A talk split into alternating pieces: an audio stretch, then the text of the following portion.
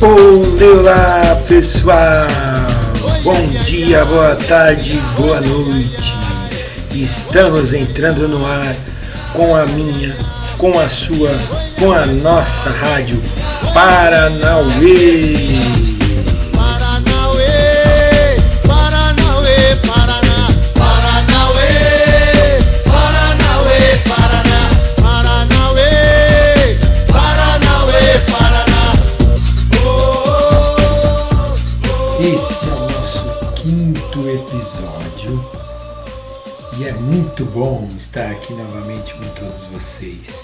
Desejo que todos estejam bem.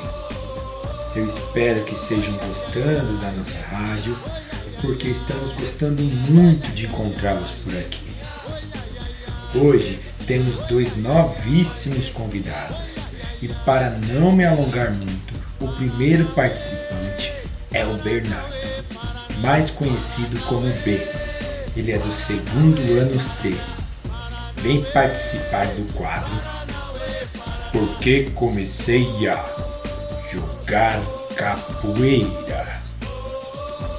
Oi, aqui é o B e eu vou falar hoje qual é a origem que eu fiz da capoeira.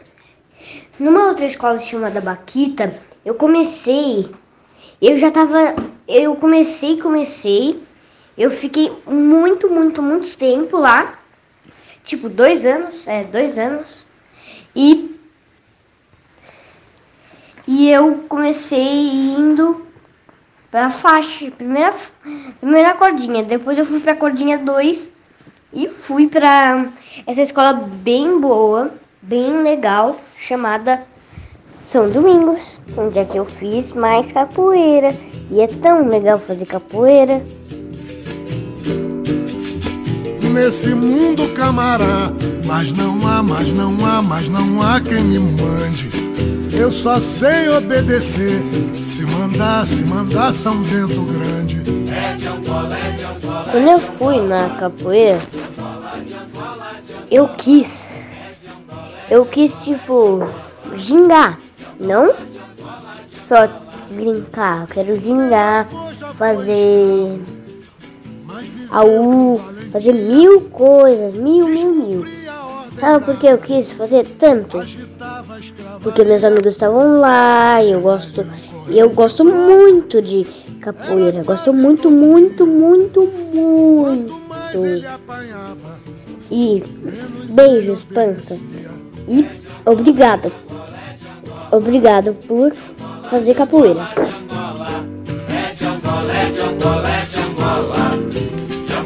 De Angola, de Angola. Nesse mundo camará, mas não há, mas não há, mas não há quem me mande. Bi, queridão, eu que agradeço a sua grandiosa participação e por deixar o seu recado para todo mundo. Capoeira não é só brincadeira, não. Capoeira é coisa séria. Muito obrigado, viu? Um grande beijo no seu coração.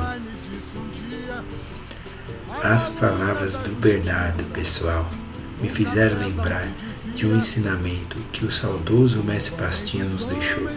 Ele disse: capoeira é tudo que a boca come. Agora, vamos para o próximo quadro. E nossa segunda participante é a Ana Carol Raibeck, mãe da Sofia, que também já participou aqui na rádio. Ela vem participar do quadro.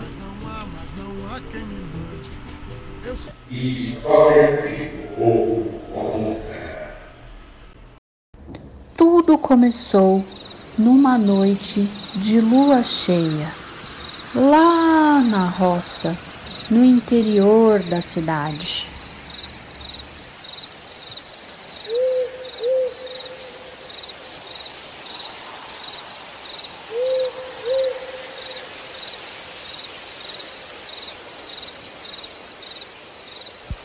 É bom que se diga: ser lobisomem não é escolha, é uma sina, um destino ruim, um fardo.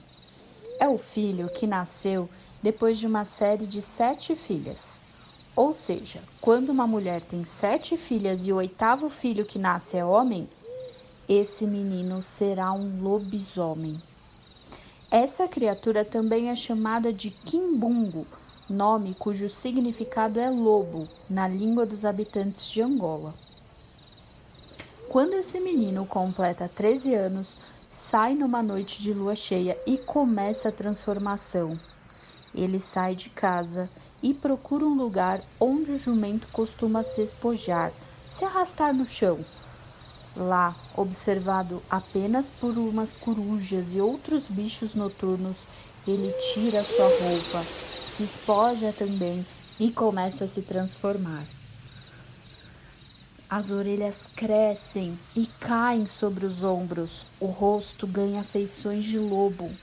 Há quem diga que ele se transforma em metade homem, metade cão, ou ainda em um cachorrão quase do tamanho de um cavalo. E tem quem garanta que ele é um cachorro com focinho e cara peluda, da cintura para cima e da cintura para baixo um porco, com o rabo enrolado e tudo mais.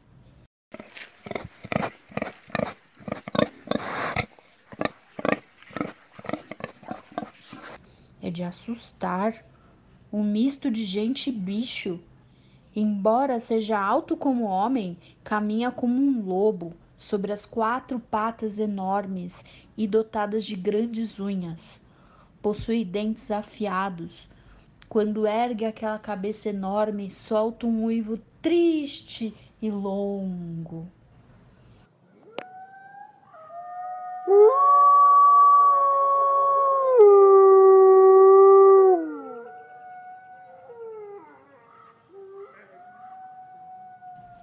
Assim que se transforma, o lobisomem sai em disparada, rosnando e uivando alto. Persegue os animais novos, as crianças, os mais velhos e as mulheres grávidas. Ele tem que passar por sete cemitérios, sete vilarejos e sete encruzilhadas antes de voltar ao ponto de partida. E nessa jornada, o lobisomem vai aprontando nas suas passa correndo pelas casas, solta uivos terríveis, apaga as luzes. Os cachorros enfurecidos saem correndo atrás dele, mas nunca conseguem pegá-lo. O lobisomem também ataca os galinheiros, porque ele adora comer titica de galinha. Por isso está sempre com os dentes sujos e a boca cheirando mal. Credo, que nojo!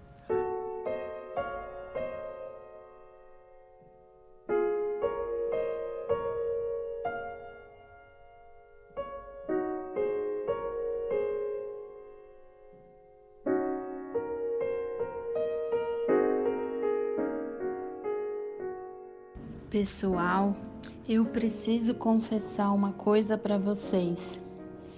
Eu não sou lobisomem mas assim como ele, eu me sinto transformar nas noites de lua cheia.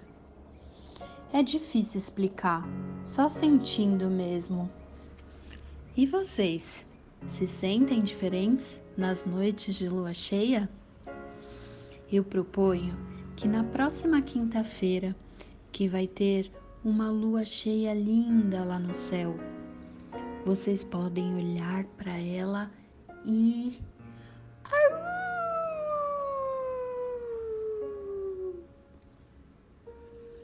ou então ao som dessa linda música que se chama Claire de la Luna, o Clarão da Lua, que é uma das mais belas canções já compostas para a lua.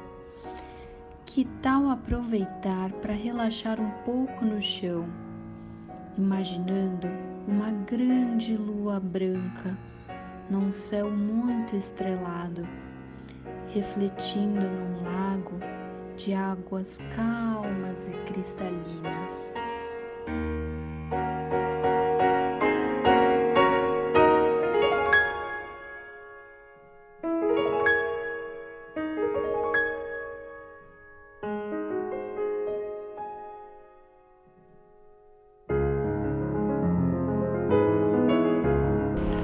Ana Carol, queridíssima, muito obrigado pela sua participação e por nos contar essa história. Confesso que não conhecia nem a metade do que nos contou. E fiquei aqui pensando: lobisomem é uma dádiva ou será uma maldição? Para contar essa versão da lenda do lobisomem, foram consultados os livros Dicionário do Folclore Brasileiro de Luiz Câmara Cascudo, Abecedário de Personagens do Folclore Brasileiro de Januária Cristina Alves, Lendas Brasileiras de Norte a Sul de Zuleika de Almeida Prado, Mitos e Lendas do Brasil em Cordel de Nereuda Longobardi.